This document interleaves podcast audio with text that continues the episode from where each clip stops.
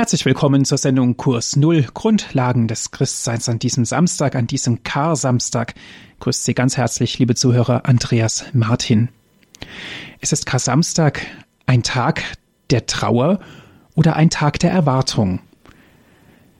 Der Kar-Samstag ist ein ganz besonderer Tag und was er auch für uns Christen bedeutet, was dahinter steckt, darüber wollen wir uns heute unterhalten hier in der Sendung Kurs Null, hier bei Radio Horeb.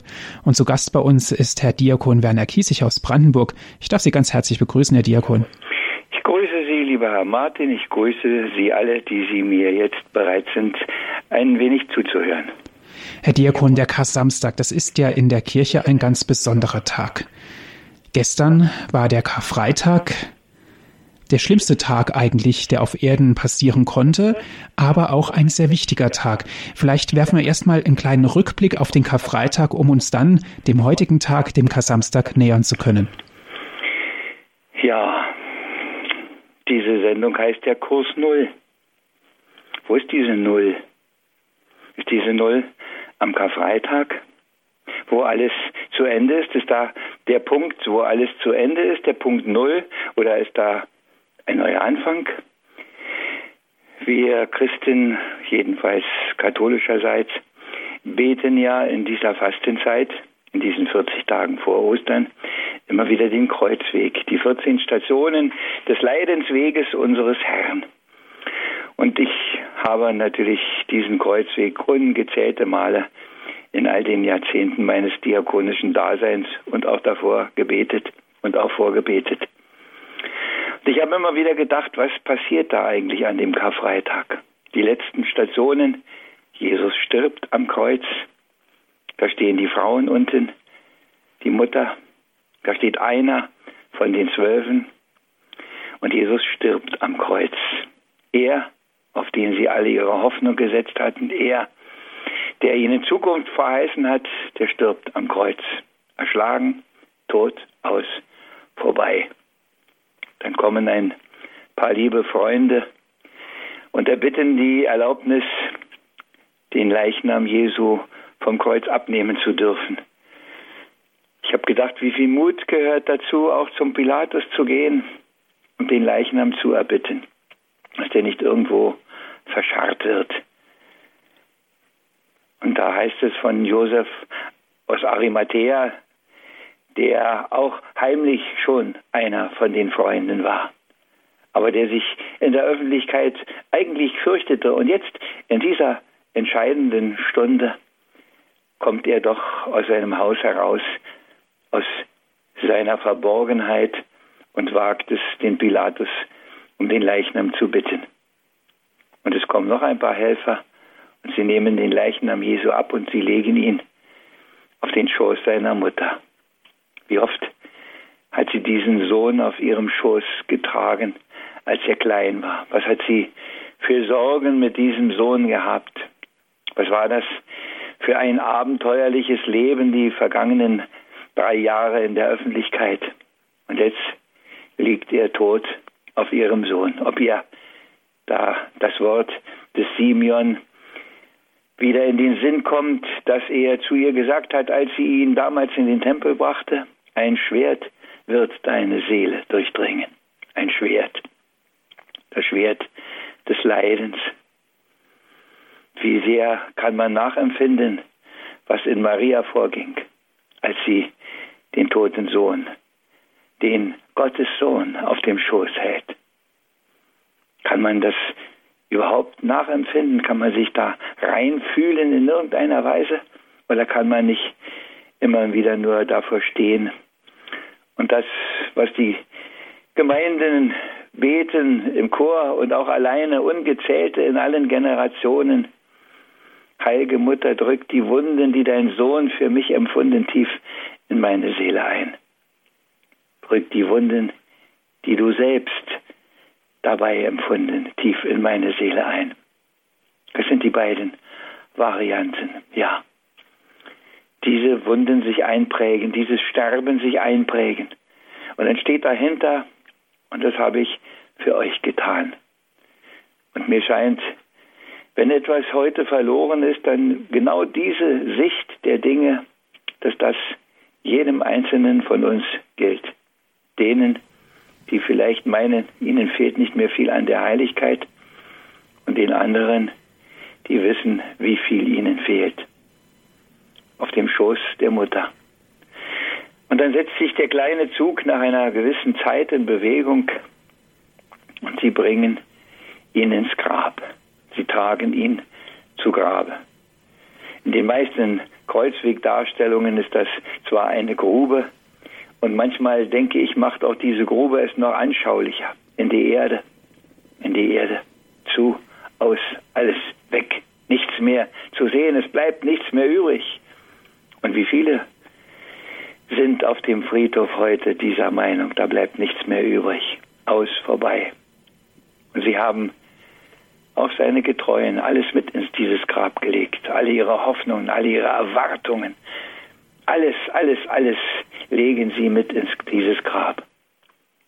Und dann wird das Grab verschlossen. Wir wissen, ein großer Stein wird davor gerollt, der dieses Grab verschließt. Und dann gehen alle nach Hause. Und jetzt kommt die große Frage, und nun, was wird nun?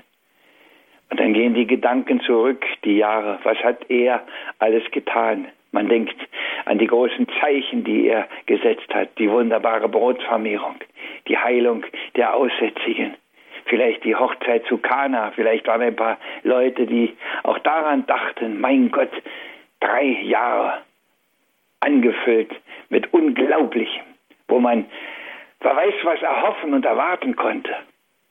Und auf einmal ist alles aus, alles weg, alles im Grab, zu, vorbei.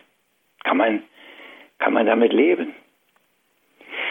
Und ich frage das ganz bewusst so, weil diese Situation ist ja nicht eine einmalige Situation mit unserem Herrn und Heiland Jesus Christus. Das ist ja eine Situation, die sich jeden Tag überall auf der Welt viele Male wiederholt, wo mit einem lieben Menschen, den man verliert, auch alle Hoffnung begraben ist, wo alles ganz, ganz anders ist, als es bisher war. Und wer so oft war, wie auf dem Friedhof war, wie ich, der weiß, wie das ist und wie groß die Totenklage ist. Ich hoffe, dass ich mit einem kleinen Gedicht das ein wenig beschreiben darf. Ich habe das mal gemacht zu einer Beerdigung, zu einer Dame, die den Mann verloren hatte. Solange es Menschen gibt, gibt es auch Totenklage. Denn dieser Schmerz gehört seit dem verlorenen Paradies dazu. Und er wiegt schwer. Auch das ist ganz gewiss gar keine Frage. Gehört zum Tiefsten, das wir erfahren hier an Leid und Not. Und doch sind wir dem Tod nicht nur verfallen. Und alle Klage führt nicht nur ins Nichts. Denn es gibt Gott. Ihn, der verheißen allen, dass er sie führen will, einst in das Reich des Lichts. Darum darf unsere Seele Trauer tragen und doch hoffen. Darum fließt unser Tränenstrom und wird doch Quell. Darum steht gerade den Trauernden der Himmel offen. Darum wird, wo wir ihm vertrauen, das Dunkel hell. Darum gibt es auch für uns nichts Besseres in diesen Stunden, als betend, leidend, hingebend zu legen, alles nur in seine Hand. So hat auch ihr Verstorbener seinen Weg gefunden. So gibt es ein Wiedersehen im himmlisch Vaterland. Wie oft ist unser Leben Zeit zu warten auf seine Ankunft und die doch sich nicht erfüllt. Er darf eintreten nun in seines Paradieses Garten, denn ihm wird alle Sehnsucht nun gestillt. Vermögen wir es darum loszulassen, dann kehrt trotz aller Trauer auch bei uns ein Frieden ein. Auch wenn die letzte Tiefe dieses Sterbens wir nicht fassen. Wir wünschen und wir gönnen ihm das Seligsein. Ja, liebe Hörerinnen und Hörer, vielleicht sind solche Worte gesagt. Und wie oft hört man sie auf dem Friedhof als Trostworte. Das Leben geht weiter. Sie kennen das.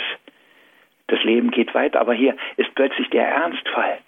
Und hier sieht alles ganz anders aus, als danach, dass das Leben weitergeht. Wir steigen in die letzte, tiefste Tiefe menschlicher, ja, soll man sagen, Armseligkeit, menschlicher Dunkelheit, ins Grab, also unter die Erde.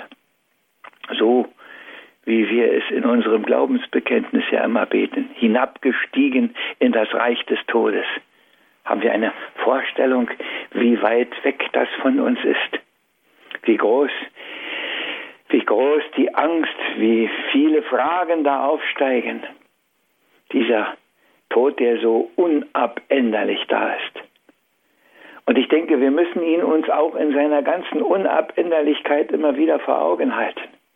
Denn nur wenn das bis in die Tiefste hindurchdringt, dann wissen wir auch, was Auferstehung ist. Und sonst wissen wir das nicht. Wer über allem oberflächlich hinplätschert, der wird da keine Erfahrungen machen. Und ich glaube, dieser Kar-Samstag ist einfach der Tag des Aushaltens. Und auch unsere Mutter Kirche macht uns das so deutlich. Das ist der einzige Tag im ganzen Jahr, in dem nicht die heilige Messe, nicht die Eucharistie gefeiert wird. Vor dem Konzil in der alten Liturgie gab es am Samstagabend gab es Gebetsgottesdienste. Da waren die Lesungen, die heute in der Morgenfrühe bei vielen, bei manchen leider, sag ich immer auch am Abend in der Auferstehungsfeier, sie soll in der Dunkelheit stattfinden. Aber ich habe da mal ein bisschen ein gestörtes Verhältnis. Ich denke, es ist die Morgenfrühe, in der die Auferstehung gefeiert wird.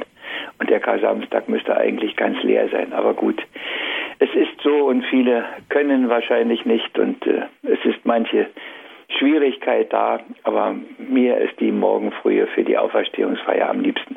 Aber das nur nebenbei. Aber dieser Samstag ist einfach leer. Es ist der Tag, an dem man einfach aushalten muss aushalten muss. Seine eigene Ratlosigkeit, seine eigene Mutlosigkeit, seine Fragen, seine Ängste, seine Zweifel, wo man einfach keine Antwort mehr findet, wo alles nicht mehr weitergeht, wo alles in Frage steht. Und man muss es aushalten, weil man es einfach nicht erzwingen kann, dass es anders ist. Es ist eine Wartezeit, es ist eine unglaubliche Wartezeit. Es ist vermutlich vom Inneren her die längste Wartezeit, die es überhaupt gibt. Herr Diakon, Sie haben gesagt, es ist eine Wartezeit, eine Zeit der Erwartung auch auf das Osterfest. Wir haben ja die Tage gehabt, den Kar-Freitag und jetzt ist der Kar-Samstag. Was bedeutet denn das Wort Kar vor diesen Tagen? Das Kar heißt Trauer. Kare trauern.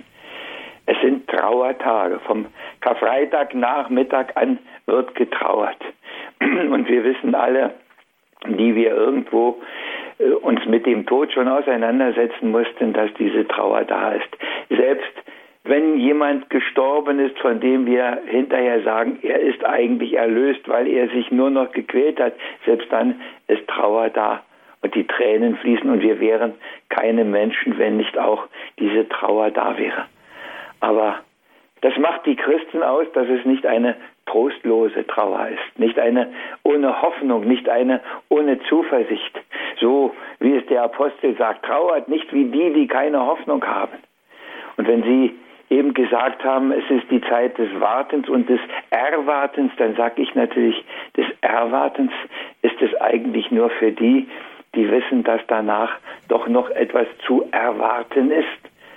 Und manchmal auch das sage ich so, war ich schon überrascht, dass Leute da eine Erwartung hatten, die vorher gar nicht sich darüber im Klaren waren, dass sie mal so eine Erwartung haben würden. Und das ist für mich immer so ein ganz sichtbares Zeichen, dass das die letzte Wirklichkeit ist. Dass dieser Friedhof nicht das letzte ist. Ich habe das irgendwann ganz sicher schon einmal gesagt. Und ich, mir klingen immer solche Worte, die denn so mit ungeheurem Pathos denn vorgetragen werden. Tod ist tot und aus ist aus. Ich kann sie nicht mehr hören, weil es nicht stimmt. Weil es nicht stimmt. Und wenn es viele, die es eigentlich aus dem Glauben heraus wissen müssten, schon nicht mehr wissen, dann kommen andere und die bringen uns die Zeugnisse dafür. Ich denke, vor vielen Jahren, in den 60er Jahren, als die Frau Kübler-Ross angefangen hat, solche Leute zu befragen, die eine Nahtoderfahrung hatten, so sagte man damals, die weg waren und wiedergekommen sind, was die erzählt haben. Es gibt ein danach. Das ist gar nicht mehr die Frage. Und wer das nicht annimmt, der, der weiß einfach nicht Bescheid, der redet sich etwas ein oder bildet sich was ein oder wie auch immer. Es ist gar keine Frage, dass es danach etwas gibt. Nach dem Sterben gibt es noch etwas. Der Tod ist nicht das Letzte, das Grab ist nicht das Letzte, es ist nicht wahr. Dieses Tod ist tot und aus ist aus. Nein, da kommt die Erwartung. Die Frage ist aber, was kommt da? Natürlich ist das die spannende Frage. Was erwartet uns da? Und dann haben wir, die wir als Glaubende in dieser Welt leben, so mancherlei Verheißung. Und da klingen uns die Worte, die wir alle viele, viele Male in unserem Leben gehört haben. Im Tod ist das Leben. Ja. Dann wissen wir, auferstanden von den Toten am dritten Tag. Aber liebe Hörerinnen und Hörer, wie sicher sind wir uns da, dass das wirklich so ist? Irgendwas in uns sagt uns, das kann nicht alles gewesen sein. Und ich habe mit vielen Leuten nach der Beerdigung gesprochen oder bei Beerdigungsgesprächen, die auch gesagt haben, zumal wenn es denn um jüngere Leute ging, die gestorben sind, das kann doch nicht alles gewesen sein. Nein, das ist unsere Antwort aus dem Glauben. Es ist nicht alles. Jetzt kommt das Eigentliche. Jetzt kommt das Wichtigste. Jetzt kommt das Entscheidende. Jetzt kommt eine, eine Ewigkeit. Ich weiß nicht, wie die aussieht. Wir haben viele Bilder, Zeugen, die da waren, die schon etwas erzählt haben. Nicht nur Heilige, auch andere, die große Zeichen gesehen haben, die immer oder fast übereinstimmend immer sprachen von einem großen Licht und es waren nicht nur fromme, erbauliche Christen, das waren oft welche, die weit weg von christlichen Vorstellungen und Traditionen waren. Und sie haben trotzdem das Gleiche erlebt. Weil das wahr ist, was wir im Glaubensbekenntnis immer beten. Licht vom Licht, wahrer Gott vom wahren Gott. Da wird es irgendwo wieder deutlich. Und da kann man eine Erfahrung machen. Aber die kann man erst machen, wenn man auch diesen Kar-Samstag überstanden hat. Wir mhm. müssen durch diese Trauer hindurchgehen. Wir dürfen unseren Tränen freien Lauf lassen, aber wir sollten uns und wir dürfen uns eigentlich nicht vergraben. Wir dürfen an dieses danach schon denken. Da kommt noch was. Da kommt etwas Unglaubliches, etwas Unbeschreibliches, was man groß, in großen Bildern, in Visionen, Johannes in der Offenbarung nur berichten kann, wo man sagt, na ja, das klingt alles schön. Es bleibt uns fremd, es bleibt unvorstellbar. Und irgendwer hat mal gesagt, es wird ganz, ganz anders sein, als alle erwarten. Es wird alle Erwartungen wahrscheinlich in den Schatten stellen. Darüber können wir nicht viel reden, da können wir nur spekulieren, da können wir nur sagen, wenn der, der eine so großartige Welt geschaffen hat, am anderen Ende aufsteht, dann kann das eigentlich nur was ganz Tolles und was ganz Großartiges sein. Aber das weiß man dann nur im Glauben. In der Tat, das können wir auch nicht bereden, auch nicht zerreden. Das ist eine Erfahrung, die wir Christen irgendwann machen. Darauf können wir ja nicht hoffen, sondern darauf können wir sicher sein. Sie haben gesagt, am Kar-Samstag ist auch keine Eucharistiefeier vorgesehen. Mhm. Ähm, aber die Eucharistiefeier, ist es nicht Pflicht für jeden Christen, die Eucharistie zu empfangen, jeden Tag, wenn es möglich ist? Äh, das, das ist so das ist so eine, eine Sache, die immer irgendwo herumgeht. Es gab Zeiten, wo die Leute schon ein Kirchengebot brauchten, um überhaupt in die Kirche zu gehen.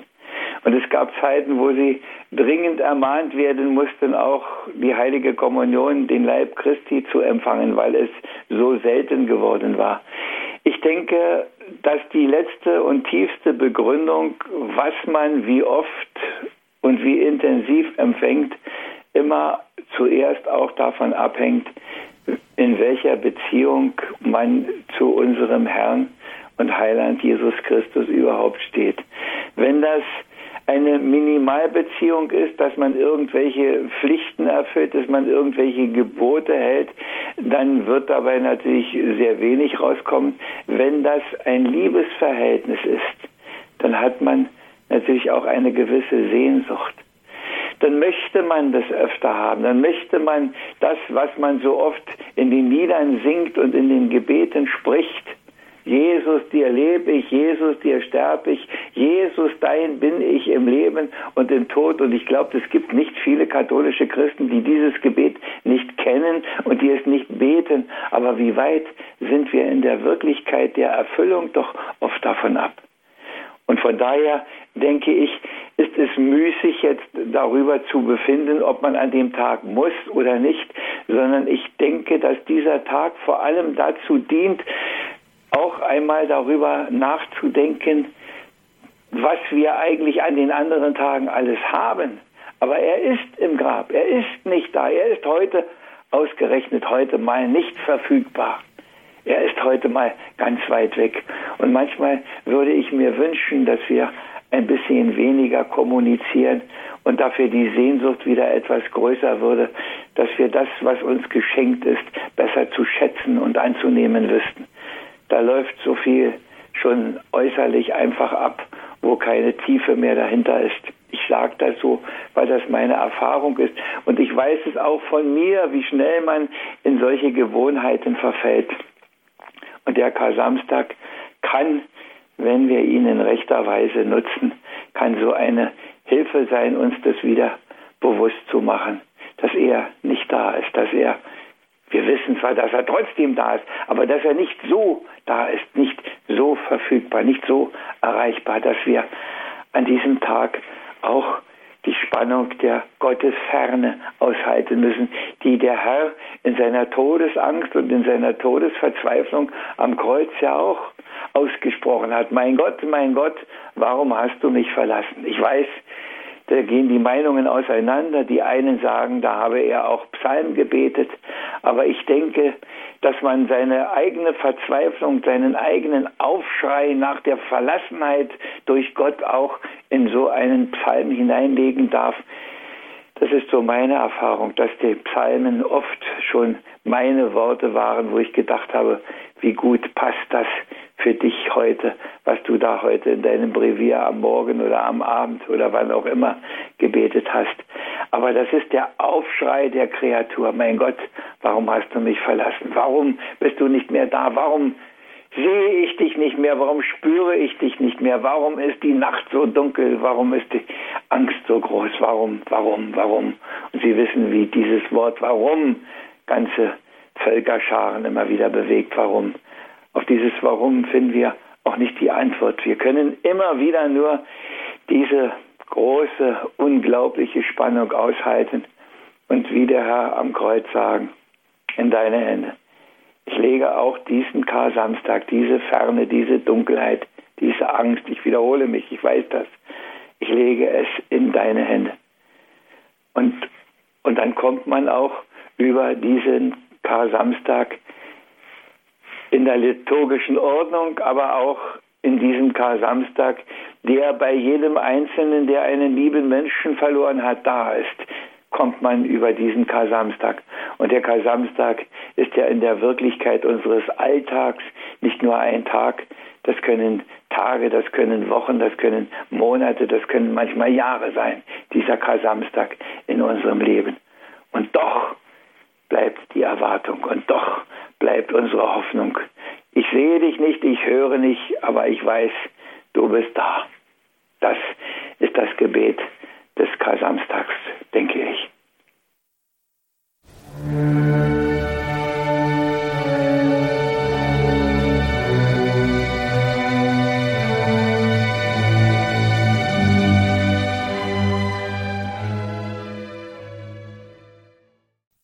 Sie haben eingeschaltet in der Sendung Kurs Null Grundlagen des Christseins hier bei Radio Horeb.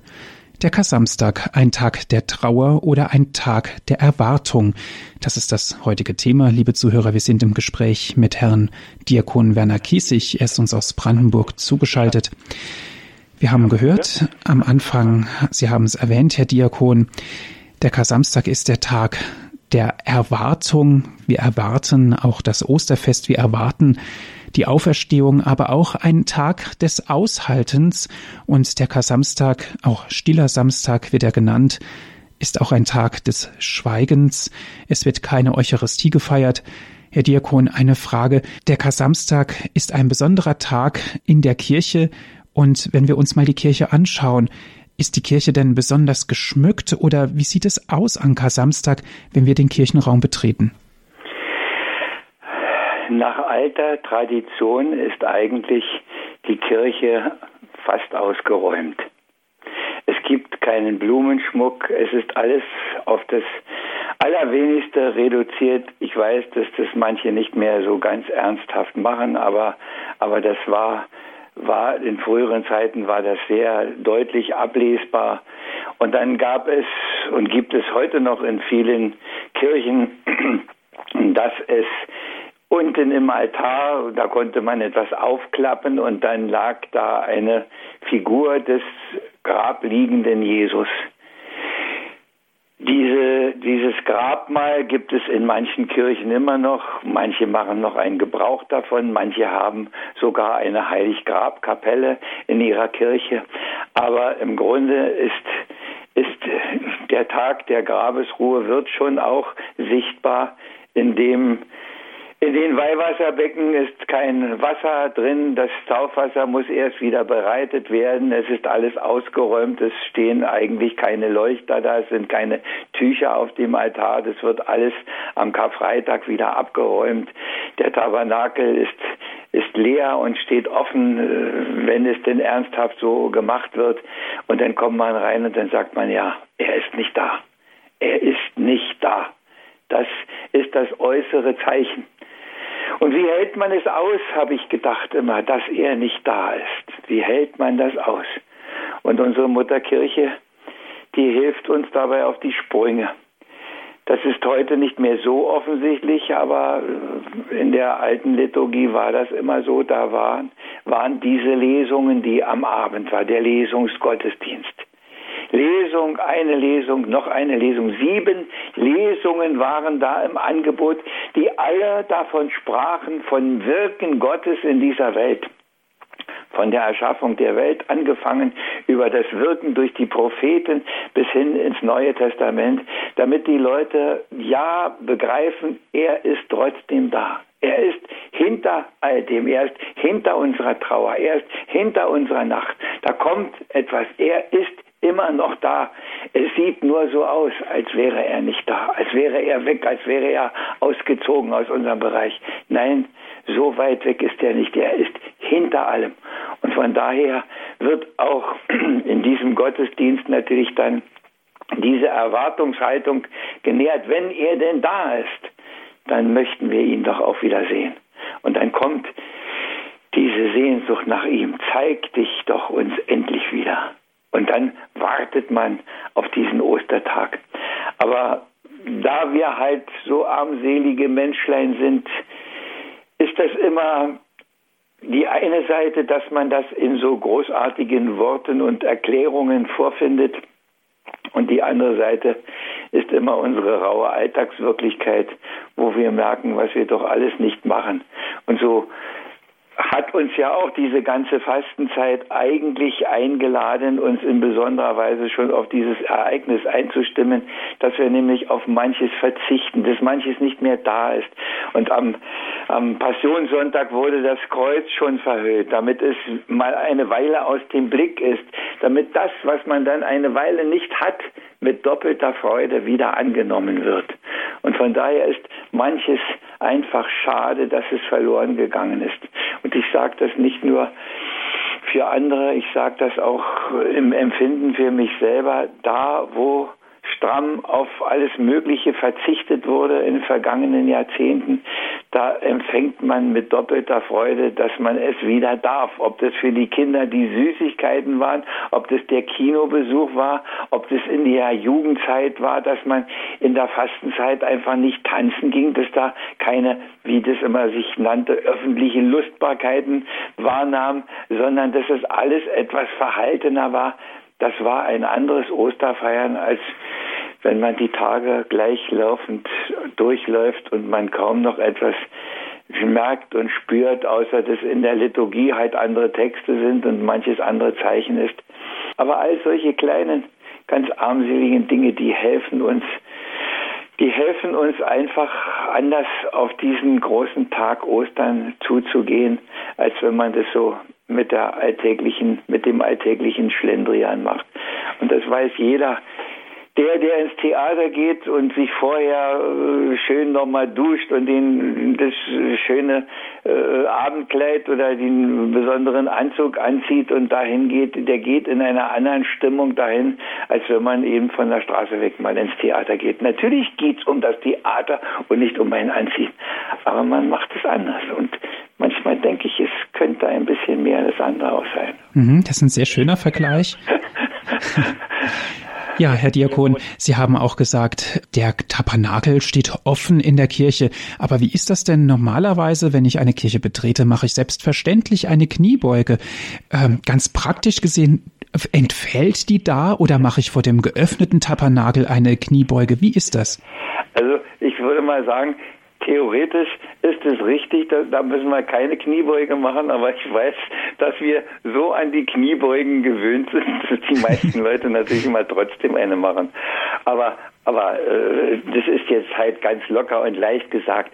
Aber natürlich, wenn der Herr, das äußere Zeichen ist, dass wir uns halt nicht bekreuzigen mit Weihwasser, weil kein Weihwasser da ist, weil er nicht da ist. Das äußere Zeichen ist, wenn im Tabernakel nicht der äh, heilige Gott in der Gestalt des Brotes ist, dann müssen wir keine Kniebeuge machen. Dann gehen wir in Ehrfurcht, dann machen wir eine Verneigung vor dem Kreuz. Denn das Kreuz, das ist ja nun wieder doppelt sichtbar. Das enthüllte Kreuz des Karfreitags, es steht wieder in unserer Kirche, ist es ein großes Standkreuz, das dann auch am Karfreitag enthüllt wird, das Tuch wieder runtergenommen, mit dem der Korpus verkleidet war.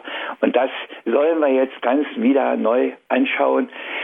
Das bleibt natürlich am, äh, auch am Kar-Samstag in der Kirche. Das ist nicht weggeräumt. Aber wie gesagt, die, der, der Zusatz des im Grabe liegenden Jesus in manchen Altären unten oder in Seitenkapellen oder das über, manche haben auch ein, ein einfaches Holzkreuz dann stehen und da ist ein, ein Tuch drüber, dass man sieht, er ist nicht mehr am Kreuz. Äh, aber es fällt schon auf, dass die Kirche anders aussieht als an den übrigen Tagen im Jahr. Mhm. Und Sie haben gesagt, der Tabernakel ist leer. Wo sind denn da die geweihten Hostien? Werden die rausgenommen? Wo kommen die hin? Das wird natürlich in jeder Gemeinde äh, unterschiedlich gehandhabt. Es gibt Gemeinden, wo in der Kirche ein eigener Raum ist, wo man das Allerheiligste für diese Zeit unterbringt. Aber in, in den meisten wird es so sein, dass das Allerheiligste in der Sakristei aufbewahrt wird, dass da auch eine Kerze steht und brennt, damit man nicht bei dem Kramen und Vorbereiten der nächsten Gottesdienste das übersieht, dass da noch was ganz Wichtiges ist aber äh, ja nicht ganz aus der Kirche weg. Das geht ja gar nicht und über Nacht wird wahrscheinlich auch in den meisten Kirchen der Heiland in der Brotsgestalt im Ziborium in diesem goldenen Gefäß wieder hineingestellt, weil der Tabernakel eben doch ein Tresor ist und auch eine Sicherheit bietet vor Verunheiligung durch irgendwelche Leute. Und man hört ja das immer wieder dass sich da Leute auch zu schaffen machen und meinen, sie müssen sich daran, ja. Bedienen. Ja, leider ist es so. Ja, das ist so. Wobei ich manchmal auch etwas boshaft denke, ob nicht eine größere Verunheiligung stattfindet da, wo man kommuniziert und eigentlich weit weg ist in seinem Inneren, wie es der Apostel Paulus sagt, wer unwürdig ist und unwürdig trinkt, was heute so an Oberflächlichkeit da ist, das tut mir schon manchmal weh. Ich sage das auch hier an dieser Stelle. Hm. Sakramente können nicht gefeiert werden an dem Tag der Heilige Eucharistie. Aber wie ist denn das mit der Krankensalbung oder mit der Wegzehrung, mit, dem, mit den Sterbesakramenten? Die Sterbesakramente, dürfen die sein? Ja. Hm. Wenn einer in der Todesgefahr ist, dann darf der Priester zu ihm gehen und die, die heilige Kommunion und die Krankensalbung ihm bringen. Aber, aber nur in diesem Fall. Also nicht eine übliche Krankenkommunion, wie das so ist, wo tonusmäßig ist, so in solchem Fall nicht, nur als Sterbesakrament, als Wegzehrung. Der Altar ist abgedeckt. Ja. Es sind keine Blumen, keine Kerzen, kein Altartuch liegt auf dem Altar. Es ist der nackte Stein zu sehen. Wenn es denn ein steinerner Altar ist, ja. Wenn, selbstverständlich, ja. Hat das denn auch eine Bedeutung, der Eckstein zum Beispiel? Man kann ich denke, man kann natürlich in vieles etwas hineinlegen und man kann vieles symbolhaft äh, so auch deutlich machen. Und natürlich sieht ein festlich geschmückter Altar völlig anders aus und macht einen ganz anderen Eindruck auf uns, als wenn man diesen blanken Altar da stehen sieht. Und dann kann natürlich auch diese Gedankenassoziation dahinter stehen, dass man sagt, jetzt sehe ich mal dieser Stein. Und das ist der Eckstein. Das ist der Stein, den die Bauleute verworfen haben und der doch am Ende wieder alles hält und trägt und der doch in ein paar Tagen wieder das sein wird, was wir jeden Tag dann feiern dürfen. Der Altar und der Christus selber. Er ist der Altar und das Opferlamm und dafür steht der Altar natürlich. Und wenn er dafür steht und man das noch weiß und ihn nicht nur zum Tisch degradiert hat, dann spricht natürlich auch dieser völlig entblößte Altar ganz anders uns an als das zu anderen Zeiten ist. Ne? Ist denn der Kasamstag auch eine gebetsfreie Zeit oder ist das gerade eine Zeit des Gebetes?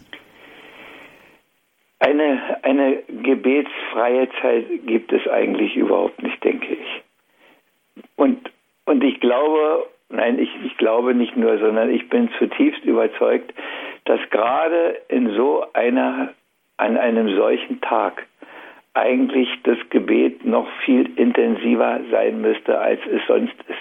Weil wir diese Zeit des Wartens und Erwartens, dieses Ertragen müssen, die, diese Unsicherheit, diese Spannung, was wird nur, nur aushalten können, wirklich aushalten können, betend.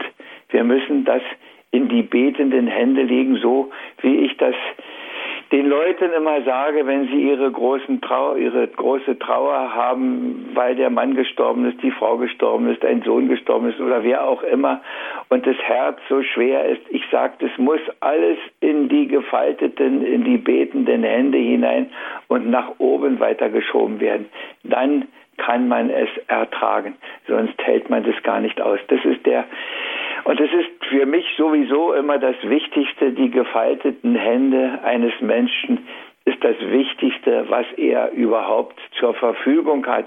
Und da muss er nicht mal Emotionen haben, er legt sie zusammen und er bemüht sich daran zu denken, was er nun tut. Und die gefalteten Hände, die bleiben, selbst wenn man vieles schon nicht mehr kann und wenn man krank ist und im Bett liegt, die Hände zu falten geht bis fast ganz zuletzt. Und wie wichtig das Händefalten ist, das wissen wir. Den frommen Christen werden am Ende noch einmal die Hände gefaltet, wenn sie denn gestorben sind, und dann liegen sie vor uns. Und in diesen gefalteten Händen ruht dann jedenfalls noch immer bei sehr vielen auch noch der Rosenkranz, die große Kette, an dem wir diese Geheimnisse des Lebens und Sterbens unseres Herrn und Heilandes Jesus Christus immer wieder betrachten. Der Karl-Samstag muss ein Tag des Gebetes sein und nicht der Lehre. Wenn das ein leerer Tag ist und nur ein freier Tag und nur für noch mehr schöneren Ausflug und die Landschaft, dann ist es einfach zu wenig.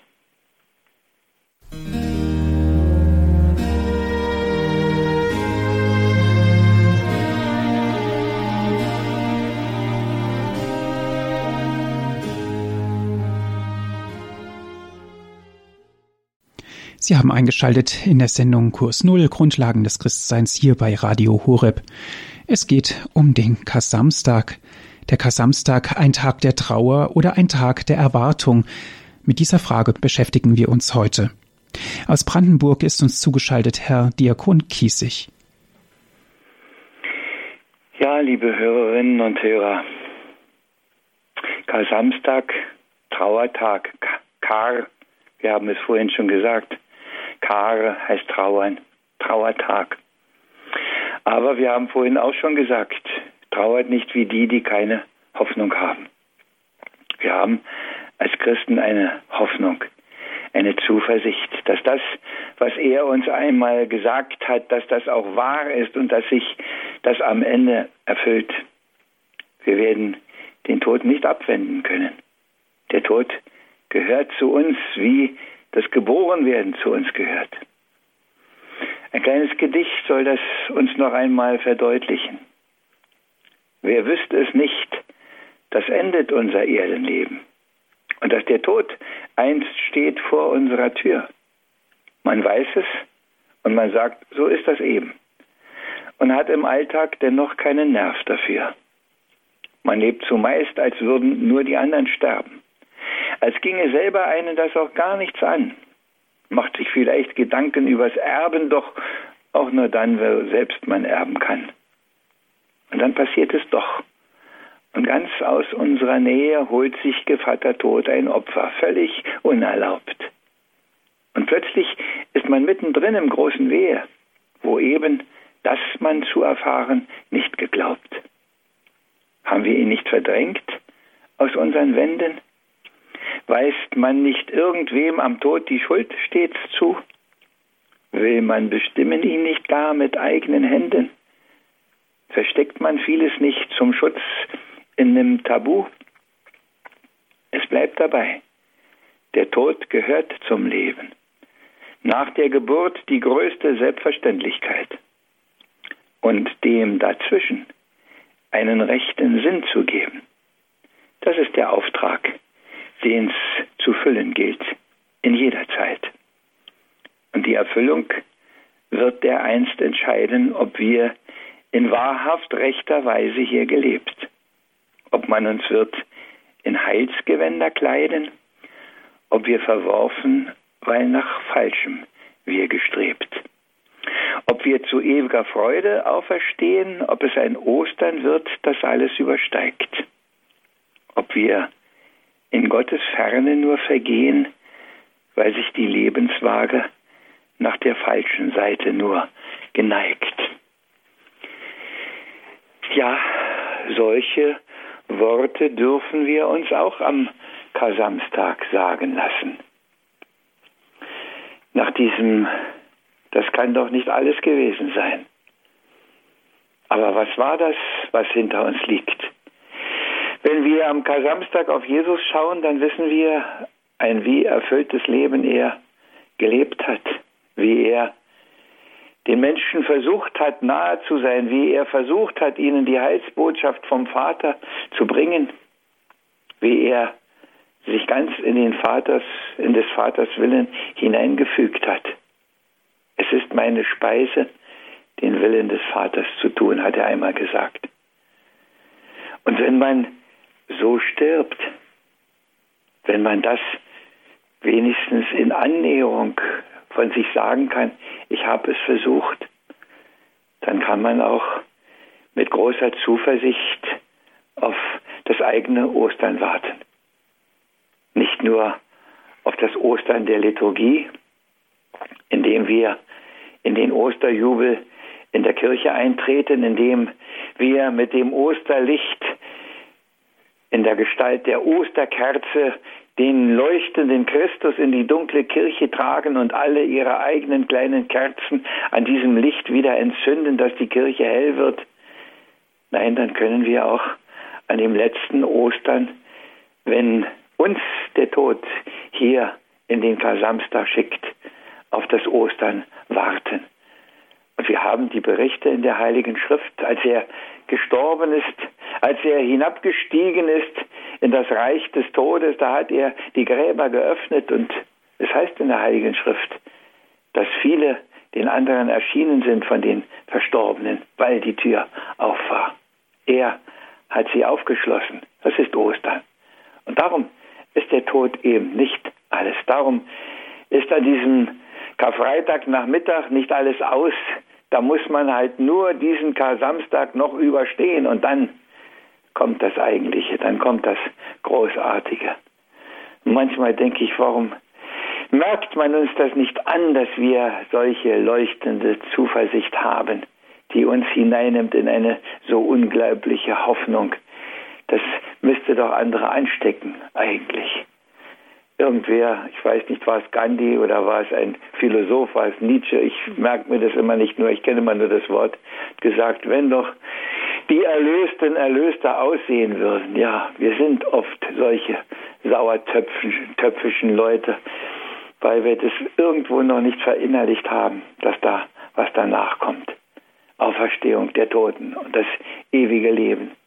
Beten tun wir das, singen tun wir das. Und zum Glück sind die Osterlieder doch fast ausnahmslos alle sehr fröhliche Lieder. Und man kann sich da hineinhängen. Und ich weiß, mit welcher Freude ich als Diakon seit 30 Jahren immer dieses Exultet der Osternacht singen darf.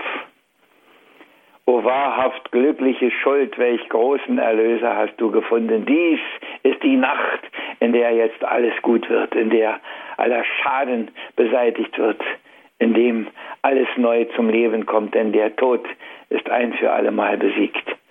Das ist der Kar-Samstagabend.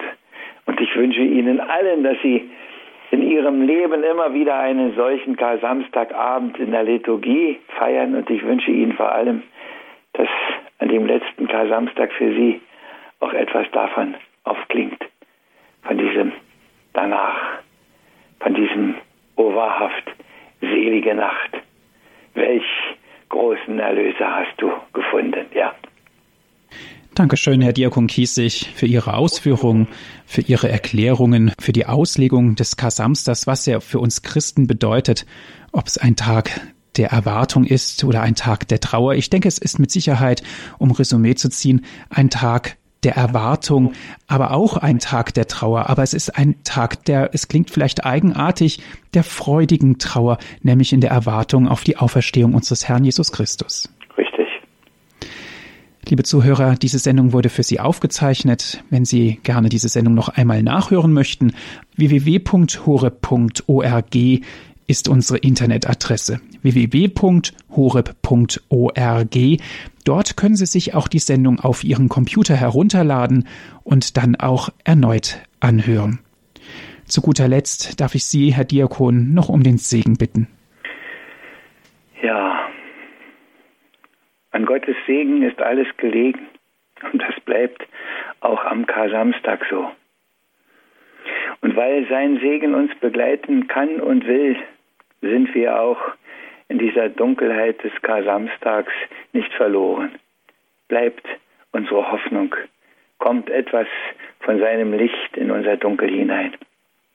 So wünsche ich Ihnen, dass Sie, wenn es geht, so tief wie möglich in diesen Kar-Samstag hinabsteigen, aber dass Sie dann auch an Ostern mit ihm auferstehen, in den Jubel, in die Freude der Kirche eintreten in dieses fröhliche Halleluja, das durch Maik und Bein einem wiedergeht an diesem Tag.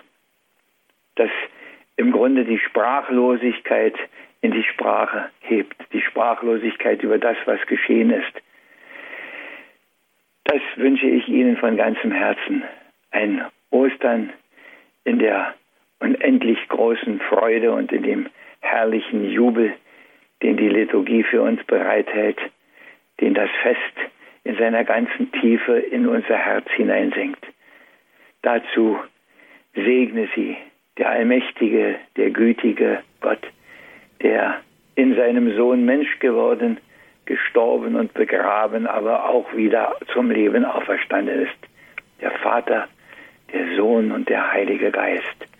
Amen. Vielen Dank fürs Zuhören, sagt Andreas Martin.